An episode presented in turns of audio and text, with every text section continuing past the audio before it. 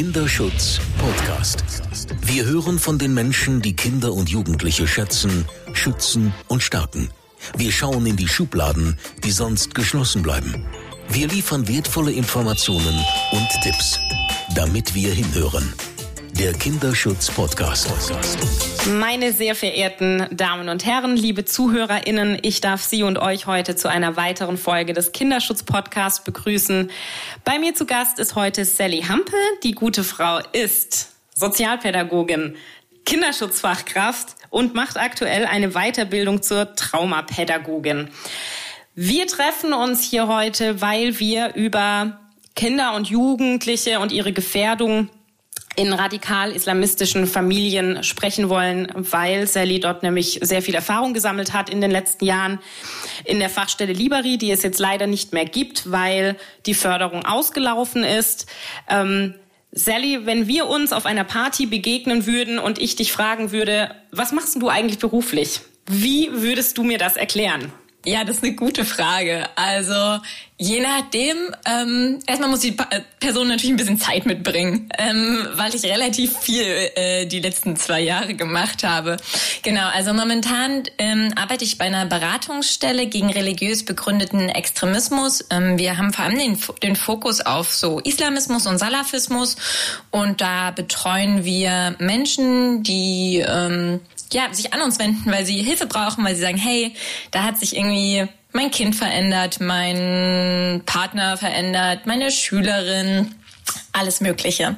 Genau. Und dann ähm, genau gehen wir mit denen in, in Beratungsgespräche, checken ein bisschen ab, okay, was was ist da los? Ähm, warum hat sich die Person vielleicht verändert und geht das in eine radikale Richtung? Genau, das mache ich zum einen. Äh, zum anderen bin ich noch bei einem Justizkontext ähm, Projekt oder bei einem Projekt, was im Justizkontext äh, ist, beschäftigt. Ähm, genau, die beschäftigen sich auch mit dem Themenfeld und da mache ich Beratung bei Menschen, die bereits im Gefängnis sitzen oder ähm, ja auf, aufgrund diesen Themas. Äh, genau. Und da machen wir aber auch präventive Angebote. Also wir beschäftigen uns auch ganz viel mit Fortbildungen, Leute quasi wirklich in dem Themenfeld vorzubilden, aber auch noch weitere Fortbildungen, wo es zum Beispiel um antimuslimischen Rassismus geht, ähm, Online-Propaganda, so alles, was so ein bisschen ähm, ja, in die ganze Sparte mit reinspielt. Genau. Und ähm, bis letztes Jahr habe ich bei der Fachstelle Livery gearbeitet, die ähm, genau, die einfach nicht mehr weitergefördert wurde. Und die hat sich vor allen Dingen mit dem Thema beschäftigt, Aufwachsen in salafistisch und islamistisch geprägten Familien. Genau. Und da haben wir äh, Fortbildungen gegeben, haben auch verschiedene Broschüren veröffentlicht, äh, uns ganz viel mit dem Thema äh, beschäftigt. Wir haben Interviews geführt mit Beratungs also mit Beraterinnen, ähm, genau, bundesweit und äh, haben gesagt, hey, wo, was spielt da eigentlich eine Rolle bei euch mit den, mit den Kids und ähm, ja, auch mit dem Thema Kindeswohlgefährdung. Genau.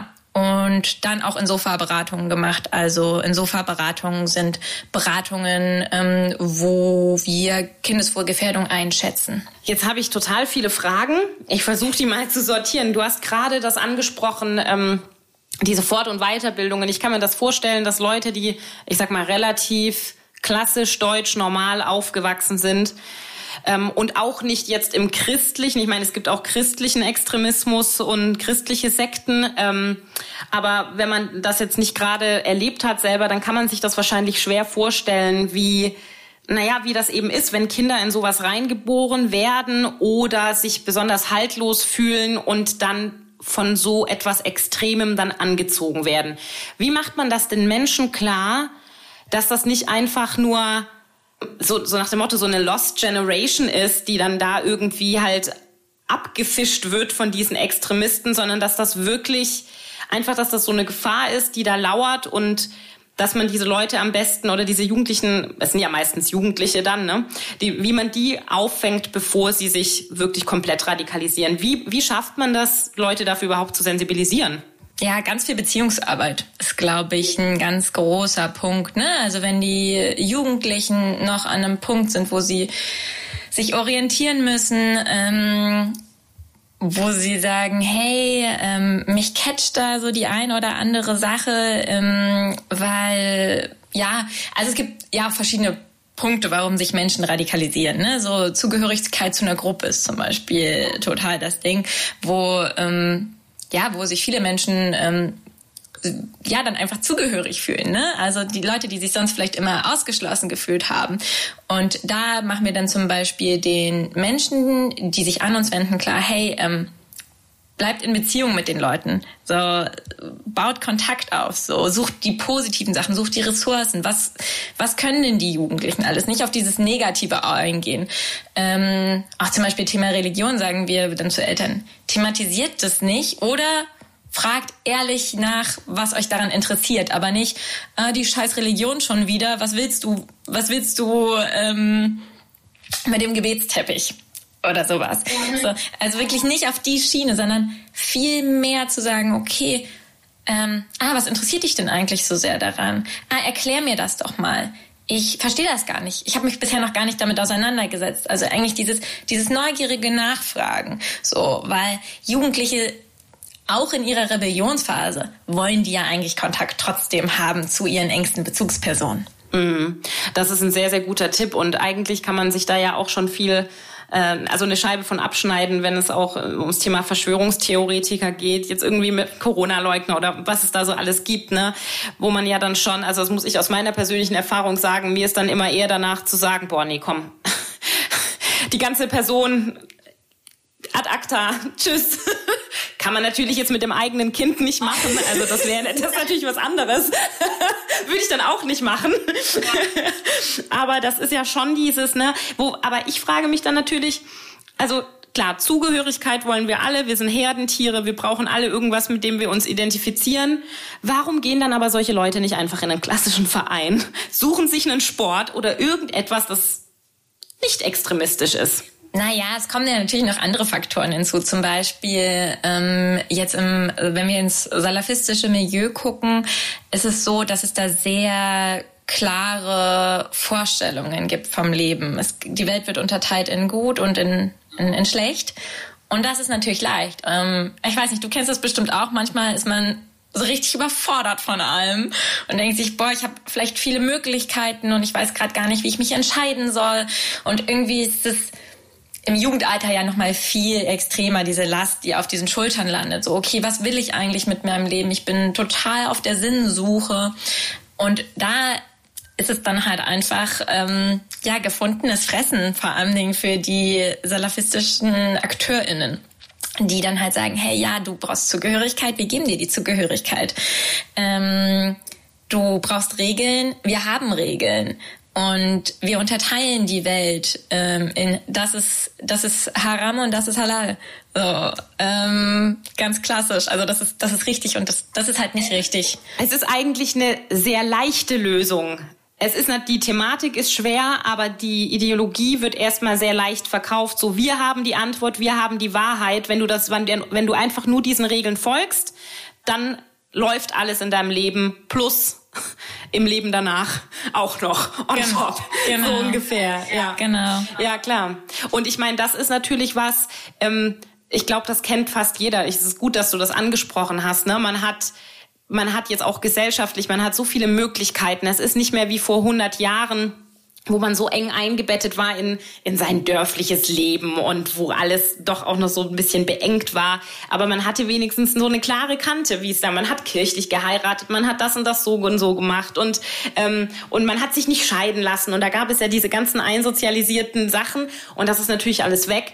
Und das kann man dann schon, glaube ich, ein Stückchen mehr nachvollziehen, wenn man sich denkt, ja, Leute sehnen sich doch eben nach Halt und eben einem Regelwerk und diesem, ja, genau, dass man nicht selber bei jeder Frage des Lebens sich selber auf die Suche machen muss, sondern jemand sagt, guck mal, ich habe mich schon auf die Suche gemacht, hier ist die Antwort. Genau. Und das ist natürlich extrem attraktiv, ne? Ähm, dazu kommt halt auch zum Beispiel Ausgrenzungserfahrungen, ne? Also so super viele Jugendliche, die sich dahin wenden, haben halt auch Ausgrenzungserfahrungen gemacht. Ähm, wurden Thema, also Stichwort antimuslimischer Rassismus.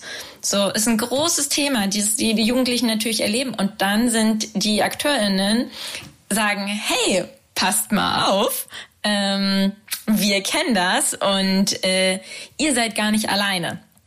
Und wir sehen euch. Und das ist ganz, ganz spannend auf jeden Fall, ähm, dass die halt auch in den sozialen Netzwerken natürlich super gut unterwegs sind, super gut vernetzt sind und dass es auch gar nicht mehr so leicht ist, ähm, das zu erkennen, weil man irgendwie denkt, so, ah, das ist altbacken.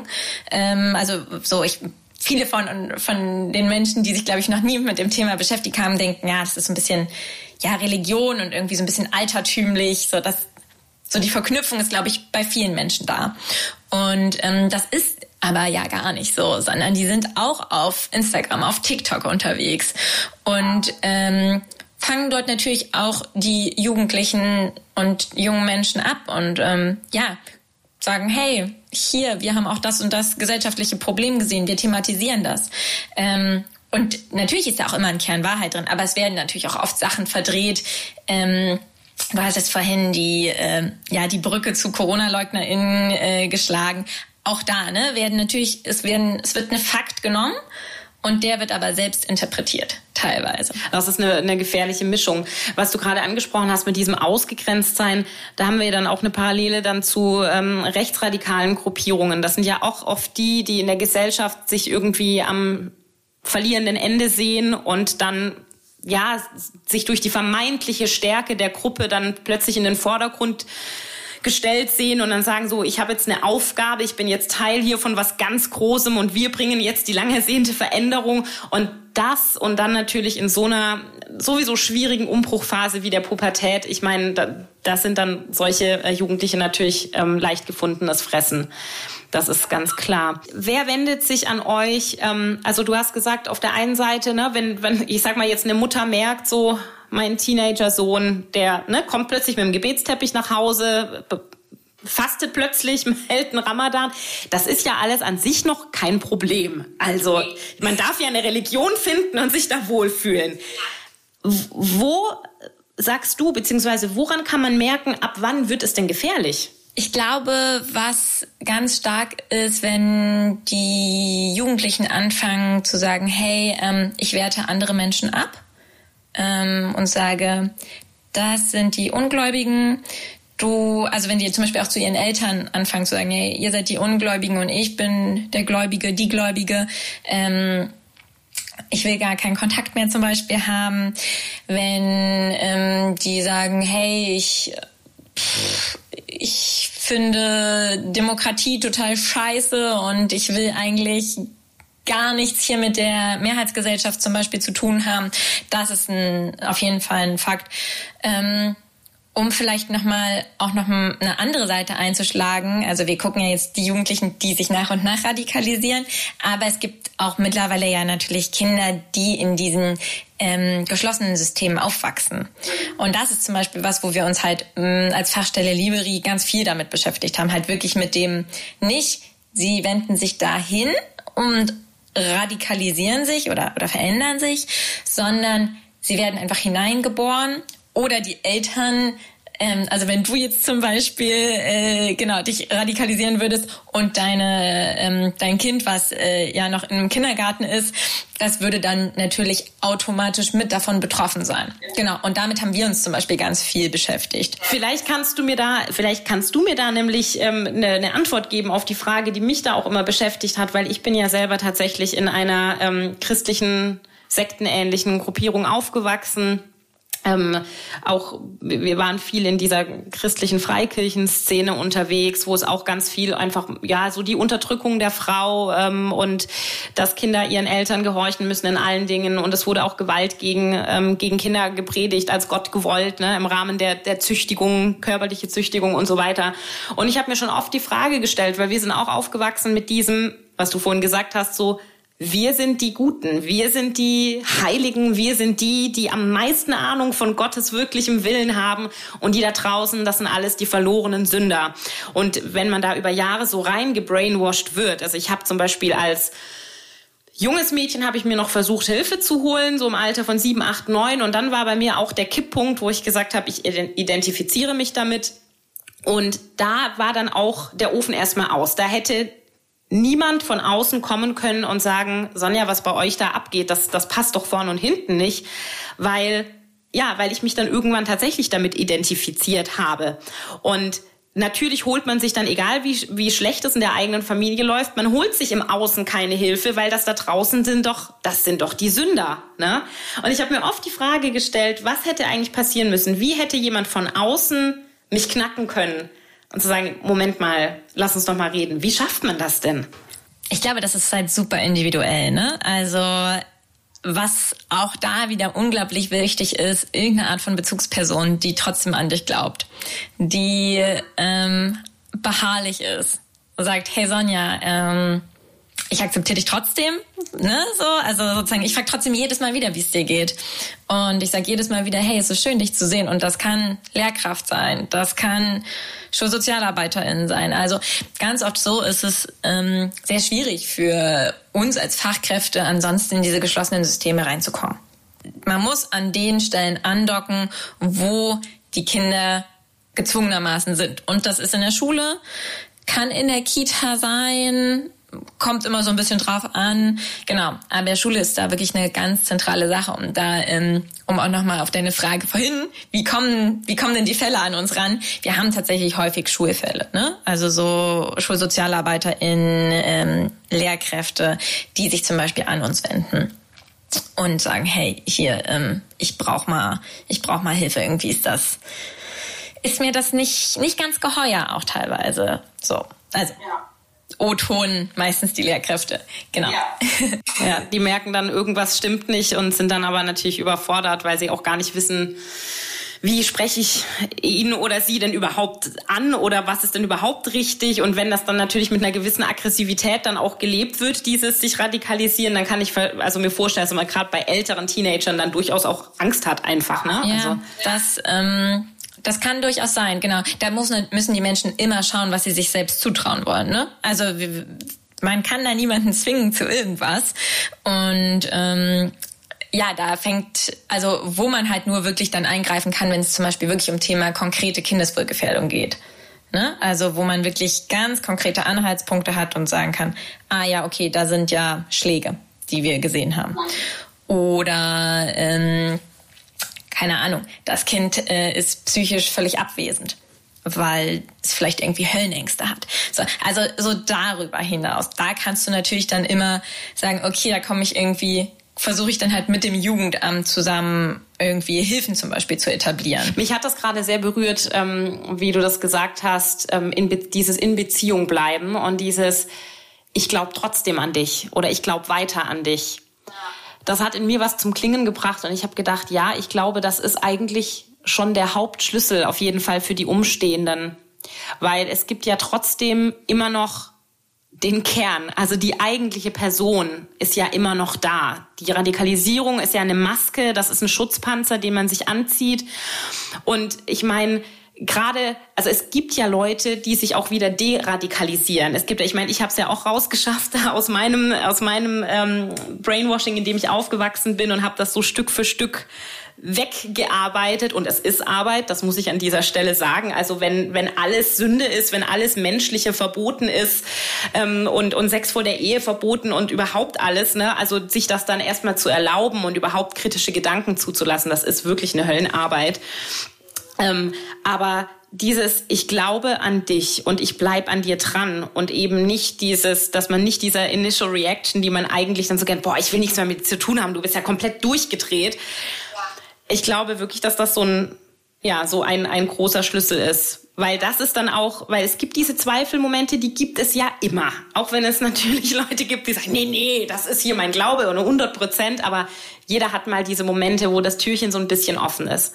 Und wenn man dann in dem Moment an diese eine Person denkt, hey, die ist immer da, die hat mich nie verurteilt, ich glaube, dann ist die Chance ganz hoch, dass man dann genau dahin geht und sagt, boah, irgendwie ist das vielleicht doch alles nicht so cool. Oder dann halt auch dieses, ne, wenn Kinder dann halt mit wirklich so einem, so einem Weltbild aufwachsen, ähm, dass äh, wir die wir die Guten und ihr die Schlechten und dann ist eine vermeintlich schlechte Person Person, Lehrkraft zum Beispiel, ähm, dann ist die halt vielleicht doch die Person, die irgendwie immer noch nett ist. Und dann kommt man ja wahrscheinlich auch so ein bisschen ins Zweifel und denkt sich so, hm, okay, aber eigentlich, wenn sie zu den Schlechten gehört, zu den, zu den Bösen, warum ist sie dann trotzdem so nett? Also, ne, dass du einfach auch damit Verunsicherung natürlich stiftest, was in dem Moment bestimmt nicht so cool für dich ist oder für das Kind oder den Jugendlichen, aber natürlich für uns als Außenstehende ermöglicht, okay, da, das, das Kind ist nicht völlig haltlos oder der Jugendliche, sondern denkt sich so, ah, naja, gut, aber eigentlich da ist ja jemand. Da ist ja jemand und der glaubt an mich. Und ähm, genau, das ist total wichtig. Das ist Gold wert, ja. Ähm, wie ist das dann, wenn ihr dann mit dem Jugendamt da zusammenarbeitet, wenn die dann tatsächlich auch die Kindeswohlgefährdung sehen? Ähm, wo wird denn da der Maßstab dann angelegt? Also ich kenne es ja jetzt auch viel ohne, ohne den religiösen Kontext, ähm, wenn es auch um Gewalt in der Familie geht und so. Ähm, es wird manchmal noch bagatellisiert, das ist meine Erfahrung. Ne? Und diese Ideologien von wegen ein Klaps hat noch niemand geschadet und so, die wabern halt leider auch noch durch Fachleute, das ist so. Und ähm, da ist natürlich dann auch immer die Frage, und ist natürlich auch für die involvierten SozialarbeiterInnen schwierig, zu sagen, okay, ist das jetzt, war das jetzt eine, eine Ausnahmesituation oder ist hier jetzt wirklich Gewalt an der Tagesordnung? Du sagst selber, man kann in diese geschlossenen Systeme schwer reinkommen. Wie beweist man das denn dann? Also wie sagt man denn dann, vor allem wenn man dann ein sehr verunsichertes Kind hat oder vielleicht sogar ein Kind, das äh, noch sagt, nee, nee, bei uns zu Hause ist alles in Ordnung und du weißt aber trotzdem, es ist überhaupt nichts in Ordnung. Wie kommuniziert man das nach außen? Wie kommuniziert man das dann vor einem Familiengericht letzten Endes und sagt, dieses Kind muss da raus, auch wenn es sagt, ich möchte da bleiben? Das Wichtigste in dem Moment ist ähm, Dokumentation tatsächlich. Alles, was du gesehen, gerochen, gehört, ne, alles, was du mit den Sinnen quasi wahrgenommen hast, aufschreiben, dokumentieren, sagen, hey, an dem und dem Tag habe ich das und das gesehen, habe ich das und das ähm, beobachtet, ist mir das und das zu Ohren gekommen. Ne? Ähm, Genau aus den Gründen, damit du einfach Beweismaterial hast, ähm, wo du sagen kannst, hey, das ist hier auch ein bisschen gestaffelt. Also so ein ja, Kindeswohlgefährdung, wenn wir, wenn ich jetzt zum Beispiel an unsere Beratungen denke, also an unsere Unsofa-Beratungen, ähm, die, da wird ja ganz konkret gehandelt. Also ich sage auch vorher, bereiten Sie alles vor, also wenn die uns anrufen, ähm, bereiten Sie alles vor, was, also auch gerne mehrere Menschen, alle, die im sozialen Umfeld doch involviert sind. Ne? Das kann ja dann auch noch Freundin sein oder ja, weiß ich nicht, Erzieherin oder alle Menschen, die quasi da irgendwie nah am Kind dran sind und die auch ähm, sagen, hey, okay, da muss irgendwie eine Veränderung da sein mit in ein Boot holen, zusammen besprechen, alles dokumentieren, alles genau aufschreiben und dann halt die Meldung ans Jugendamt machen. Genau. Und dann ist das Jugendamt, muss das Jugendamt halt weiterschauen. Also da sind wir auch total frei von. So, ich kann das nicht beeinflussen vom, vom Jugendamt. So, ich bin nicht das Jugendamt. Ähm, Genau. Ich verstehe auch manchmal nicht, warum Sachen so entschieden werden, wie sie entschieden werden. Ich glaube, das ist doch einfach sehr unterschiedlich teilweise und ähm, für uns als außenstehende Person wirklich schwer nachvollziehbar. Und wir wissen ja auch ganz oft nicht, was danach passiert. Das ist, glaube ich, der Knackpunkt. Wir haben vorhin, wir haben vorhin bei unserem Vorgespräch haben wir da ja so einen Witz drüber gemacht. Ähm, wie hoch ist denn die Erfolgsquote? Ähm, ja. Und das ist ja genau immer das. Das ist was, was mich persönlich im Kinderschutz auch immer so fuchsig macht dass man dann aus Datenschutzgründen nicht weiß, wie ist denn der Fall, der mir da ans Herz gewachsen ist, wie ist der denn dann letzten Endes ausgegangen so.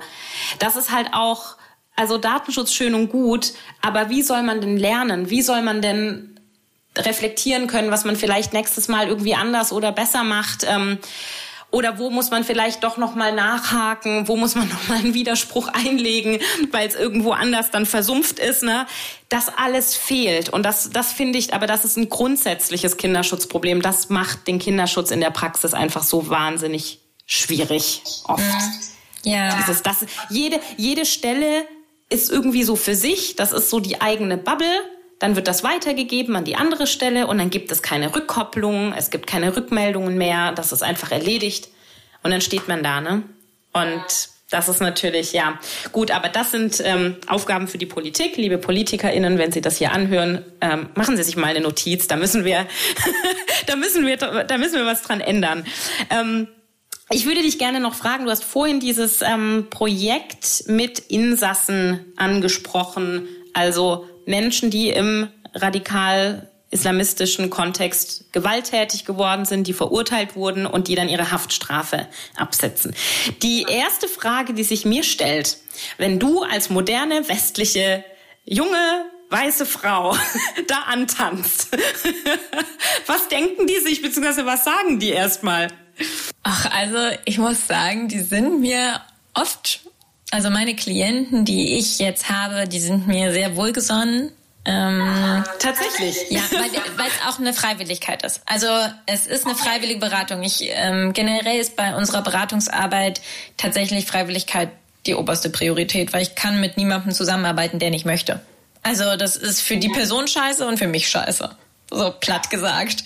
Genau. Ähm, ja, aber prinzipiell ähm, haben meine Klienten bis, bisher auf mich sehr positiv reagiert, weil die natürlich auch, die sitzen ja, also sozusagen so ein, so ein ganzer Prozess da, da ist ja auch schon viel passiert, ne? Also das macht ja auch was mit den Menschen. So ein Gerichtsprozess, der über Monate sich teilweise erstreckt, äh, wenn die in U-Haft sind und da keinerlei Kontakt zum Beispiel haben, ähm, da denken die auch schon selber sehr, sehr viel nach.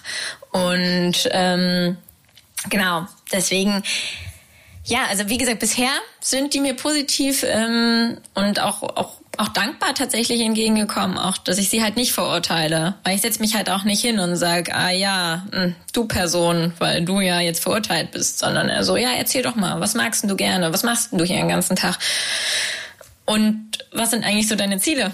Was möchtest du gerne irgendwann mal hier danach machen? So, also ich bin da viel auf diesem positiven Fokus und genau dann machen wir halt auch im Sinne Biografiearbeit. Warum? Ne, warum ist es dazu gekommen? Wie es dazu gekommen ist? Und oh, das ist spannend. Da darfst du mir gerne noch ein bisschen mehr drüber erzählen. Ich kenne Biografie aus, äh, äh, sorry, Biografiearbeit aus Therapien. Ne? Wenn man sagt, hier gibt es irgendein Trauma aufzuarbeiten und man guckt dann davor und ab dann und danach. Wie, wie stellst du das denn an? Also zum Beispiel, dass ich halt einfach wirklich kommt so ein bisschen drauf an, ne? so wie, wie auch so ein Gesprächsfluss läuft. Also erstmal sage ich von Anfang an, okay, du sprichst nur darüber, worüber du reden möchtest. So, also wenn dein Vater tabu ist, dann werde ich auch nicht über deinen Vater sprechen. Ähm, genau, und dann halt aber auch wirklich einfach, also positive Assoziationen natürlich auch mit der Kindheit, ne? So, hey, was hast denn du früher gerne gemacht und wie hat sich das denn so weiterentwickelt? Ähm, genau, wenn's ganz oft erzählen die einfach von selbst auch wirklich Sachen, wenn zum Beispiel Flucht oder sowas dahinter steckt, dann sagen die auch so, ah, damals, ähm, als wir dann geflohen sind und dann kannst du da natürlich total gut andocken und sagen, hey, okay, was, okay, was war da?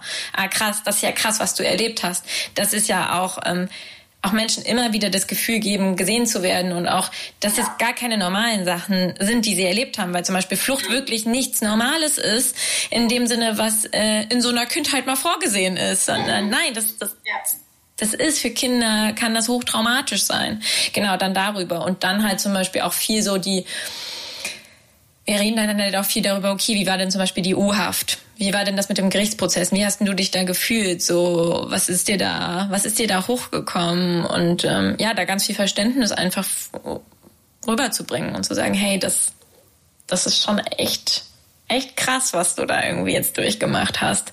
Und halt den was du vorhin auch meintest, nochmal mit Bezugsperson da sein, ne? Und ähm, auch da wiederum zu sagen, hey, ähm, das ist jetzt nur ein Teil davon. Ich sehe dich ja trotzdem als großes Ganzes. Sicherlich hast du eine Tat gemacht und die Tat ist furchtbar.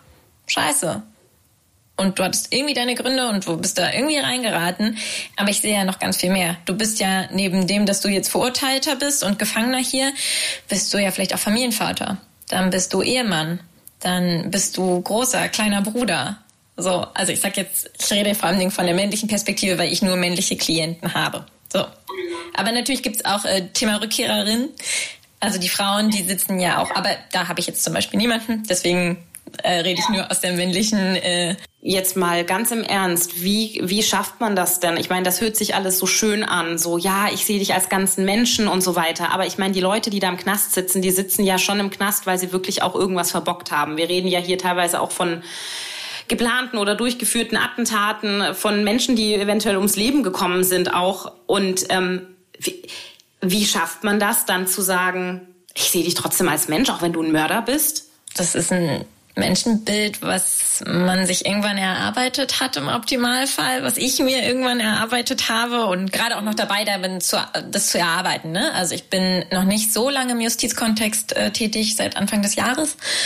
Und ähm, habe da auch noch mal ganz viel gewandelt, also ne, so in meinem Kopf ist ganz viel Wandel einfach stattgefunden. So, ah krass, so ist das hier, ah so sehe ich die Menschen, ähm, weil wir ja natürlich immer ein gewisses Bild haben und mit einem gewissen Vorurteil reingehen. Und dann guckt mich da jemand an und ich denke mir, huch, okay, der, der lächelt aber so nett, so ne, also ähm, trotzdem zu sagen, okay, das ist total scheiße so. Und ich will das überhaupt nicht runtermachen und nicht niedersprechen, aber mh, warum hast du dich denn vielleicht so entwickelt, wie du dich entwickelt hast?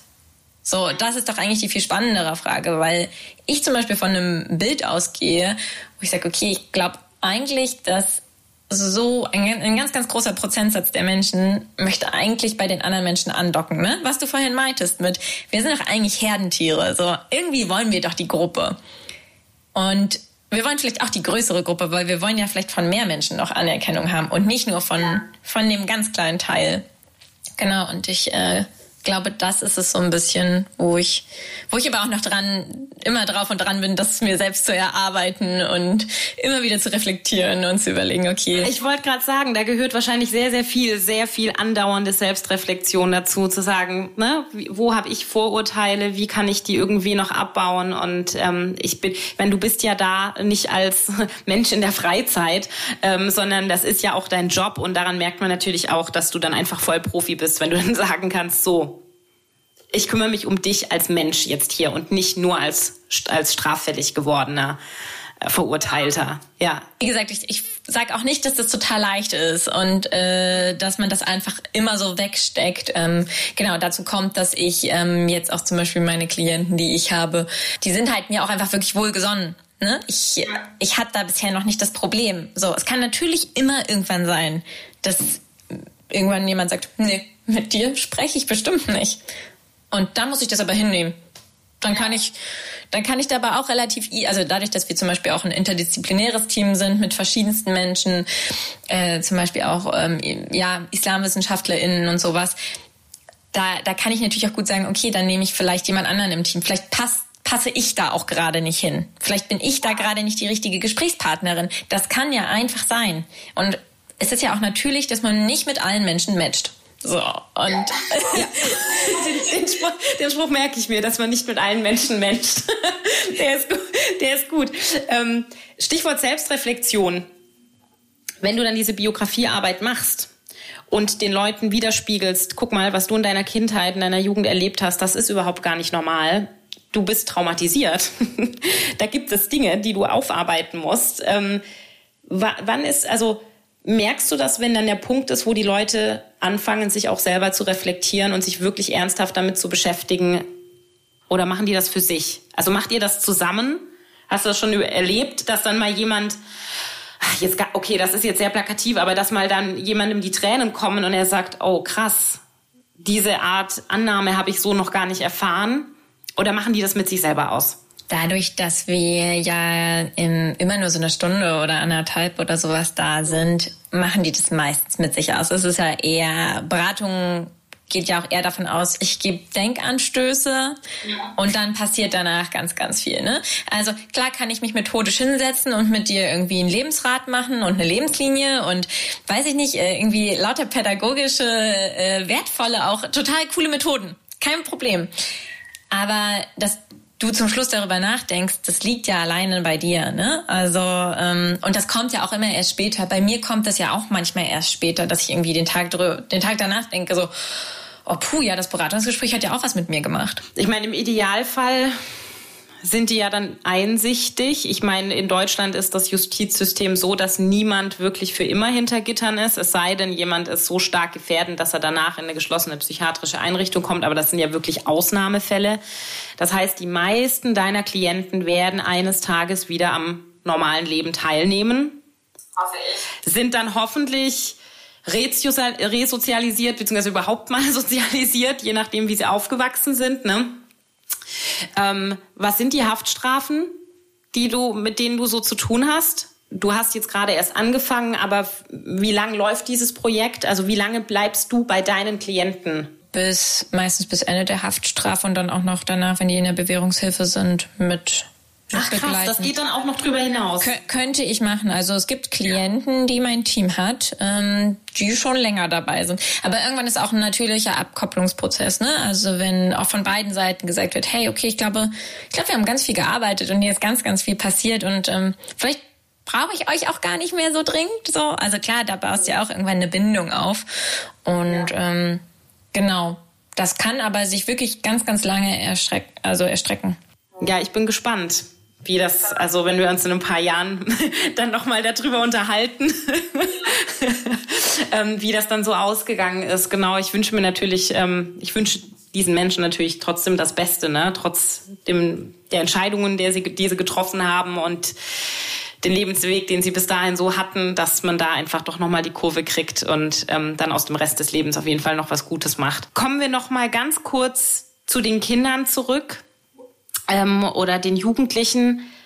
Gibt es denn da Erfolgsgeschichten? Ähm, also Kinder, die ihr auffangen, abfangen konntet? Also die Frage ist, was definierst du da als Erfolg? Ne? Also erstmal generell zu sagen, ähm, ist das ganze Phänomen ja noch relativ jung. Das heißt, ähm, es, wir werden sehen, wie sich das die nächsten Jahre auch entwickelt, dass die Kinder, die dann halt so wie du in ähm, eine geschlossene Gemeinschaft hineingeboren ist, sich dann aktiv dafür entscheiden, darüber raus, also auszutreten. Das ist bisher es ist bisher noch nicht so. Also weil es einfach noch so ein junges Phänomen ist, ne? Dass die jetzt erst nach und nach jugendlich werden. Und genau. Ähm, natürlich gibt es aber trotzdem relativ viele AussteigerInnen, auch Berichte und Bücher über AussteigerInnen, so.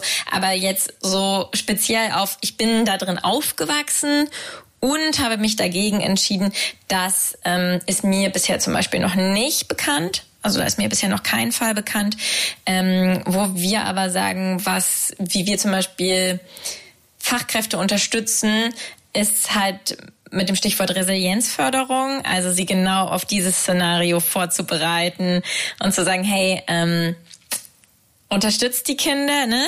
Äh, fördert ihre Resilienz, weil dann haben sie vielleicht auch die Kraft zu sagen, hey, vielleicht ähm, ist es gar nicht so das Leben, wie ich bisher aufgewachsen bin, dass ich, dass ich mich daran wohlfühle oder ähm, vielleicht hinterfrage ich das. Und da einfach wirklich zu sagen, okay, wir gehen mit der Resilienzförderung ran und versuchen da die Kinder zu, zu stärken, abzuholen und sie dann so weit zu begleiten, wie wir sie dann halt begleiten können. Resilienz ist jetzt so ein inflationär oft benutztes Wort, aber es ist, es steckt wirklich sehr, sehr viel dahinter, weil man braucht in der Tat sehr viel Resilienz, um dann irgendwann einen Schlussstrich zu ziehen. Und weil das ist, glaube ich, auch was, was viele Menschen, die das nicht kennen, ähm, sich kaum vorstellen können, wie das ist, wenn das komplette soziale Umfeld dann erstmal wegbricht. Weil wenn man nämlich dann der der Abtrünnige, die Abtrünnige ist, ne, die, die sich jetzt mit der Welt verschworen haben. Also das ist ja dann ganz, ganz schlimm in diesen, in diesen streng religiösen Kreisen. Du verlierst deinen kompletten Halt. Du stehst teilweise wirklich ganz alleine da und du musst dir ein komplett neues Netzwerk aufbauen und du weißt ja gar nicht, wie geht man dann auf Menschen zu, ne? Also dieses, dass man in einer Gemeinde äh, irgendeiner Art ist, da reingeht und sofort mit offenen Armen empfangen wird. Das ist ja jetzt in der normalen Welt da draußen nicht so, dass du dich irgendwo hinstellst in eine Gruppe Menschen und sofort akzeptierst und angenommen, hey, du bist einer von uns. Und dann muss man das erstmal lernen. Ne? Wie geht man denn auf auf die Nachbarn, auf die normalen Menschen im, im Umkreis. Wie findet man denn Freunde, wenn man eben nicht diesen einen großen gemeinsamen Nenner einer Religion hat und so weiter? Und es gibt, also, es gibt doch einige, die mehrere Anläufe brauchen, die immer wieder einknicken und sagen, es war zwar echt viel Scheiße, aber es war halt doch auch Halt. Und wir hatten halt doch auch Gemeinschaft. Und wenn ich krank war, war jemand da, der Essen vorbeigebracht hat. Ne? Und wenn das und das ist dann so ein Bouncing vor und zurück, bis man dann wirklich sagt, so, boah, jetzt ist wirklich gut. So. Und dafür braucht man diese Resilienz. Deswegen ist das auf jeden Fall, ähm, auf jeden Fall ein guter Ansatz, die Leute darauf vorzubereiten, wenn es dann so mal, mal so weit ist. Ja, Genau, also weil, ne, wie gesagt, du kannst als, als außenstehende Person Menschen immer nur bis zu einem gewissen Grad begleiten. Und du kannst auch niemanden zwingen. So, das, das wird nichts bringen. Also das sieht man ja, weiß ich nicht, bei, ich habe zum Beispiel mal eine Zeit lang in der Mutter-Kind-Einrichtung gearbeitet, in so einer stationären. Und wenn die sich nicht von ihrem Partner trennen wollen, obwohl der Gewalt an ihnen ausübt, dann kann ich bis nur bis zu einem gewissen Grad was machen. Aber wenn sie ja immer wieder zurückkommen oder zurückgehen, dann was soll ich tun? Sie gewaltsam fernhalten? Also auch wieder Gewalt ausüben. Also genau. das ist ja auch irgendwie nicht so richtig die Lösung. Und ähm, ja, ich glaube, das ist wirklich da einfach so eine so eine Schwierigkeit, was, womit man ja auch selber als, ähm, also die, die Menschen, die wir jetzt erreichen, also die Fachkräfte, die irgendwie sagen, hey, wir, wir wollen gerne und wir wollen helfen und wir wollen, ja, das, das geht und gebt so viel wie möglich und irgendwas wird bestimmt auch rüberspringen. Aber man kann das halt immer nur bis zum gewissen Grad beeinflussen. Und wenn schon so viel kaputt ist, dass die Leute dann gar kein Selbstwertgefühl haben und gar nicht daran glauben, dass sie ein Leben in Sicherheit und mit Glück und Freude verdient haben überhaupt, also das ist dann so eine harte Arbeit, die kannst du dann natürlich als eine außenstehende Person denen sowieso nicht abnehmen. Das muss von innen kommen. Sagen, hey, ich habe Glück verdient und zwar im Hier und Jetzt und heute und nicht im Leben nach dem Tod oder irgendwann mal, sondern ne und Leid ist auch nicht jetzt eine Strafe Gottes, um nochmal den Bogen zu schlagen, sondern vor allem dieses selbst selbstgemachte oder selbsterhaltene Leid ist etwas, das ich selber beenden kann und da muss einfach dann jeder selber tatsächlich draufkommen, ja. 99 Sekunden für den Kinderschutz. Was muss sich ändern? Oh, puh, wahrscheinlich, das kommt von vielen. Ähm, mehr Geld. Ganz klar, irgendwie Geld einfach in, in Projekte stecken, die langfristig sind, die langfristig angelegt sind. Ähm, damit halt Menschen auch ja, irgendwie ihre Beratungstätigkeit verstetigen können. Ähm, ja, viel mehr, viel mehr Angebote quasi zu sichern, die niedrigschwellig sind, wo Kinder und Jugendliche andocken können. Ähm, beim Thema Jugendamt sollte viel mehr Personal da sein, damit die überhaupt die Themen bearbeiten können, damit die überhaupt die Kapazitäten haben, sich damit auseinanderzusetzen, weil meistens werden wir als FeuerlöscherInnen gerufen und so hier, macht mal, macht das jetzt irgendwie wieder gerade und bügelt das glatt. Ja, das, das, das kann ich nicht. Also ich kann dich halt beraten, klar, aber nicht, ich kann hier jetzt nicht irgendwie alles bereinigen, was davor ewig lange schiefgelaufen ist. Ähm, ja, das auf jeden Fall. Und ähm, auch noch mehr das natürlich in die, in die breite Bevölkerung zu tragen. Ne? Generell Thema Kinderschutz zu sagen, hey, seid da wachsam, passt irgendwie ein bisschen auf auf die, die Menschen, die euch begegnen. Seid aufmerksam, ähm, seid auch ein bisschen feinfühlig. Äh, genau, das wäre, glaube ich, sowas, was mir am Herzen liegen würde.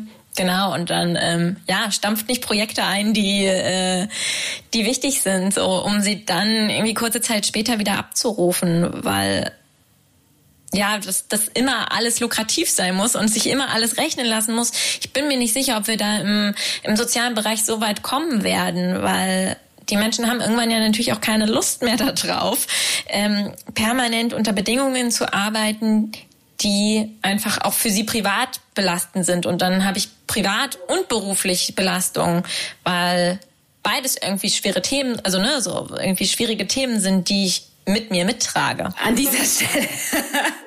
Das war ein sehr, sehr schönes Abschlusswort. Vielen Dank, Sally Hampe, für dieses wunderbare Gespräch. Liebe ZuhörerInnen, ich hoffe, dass für Sie und euch das ein oder andere Neue dabei war, dass wir ja in diese Schublade da mal reingeschaut haben. Das fand ich jetzt super spannend, war für mich auch sehr, sehr spannend. Und wir hören uns bei der nächsten Folge. Danke, dass Sie hingehört haben.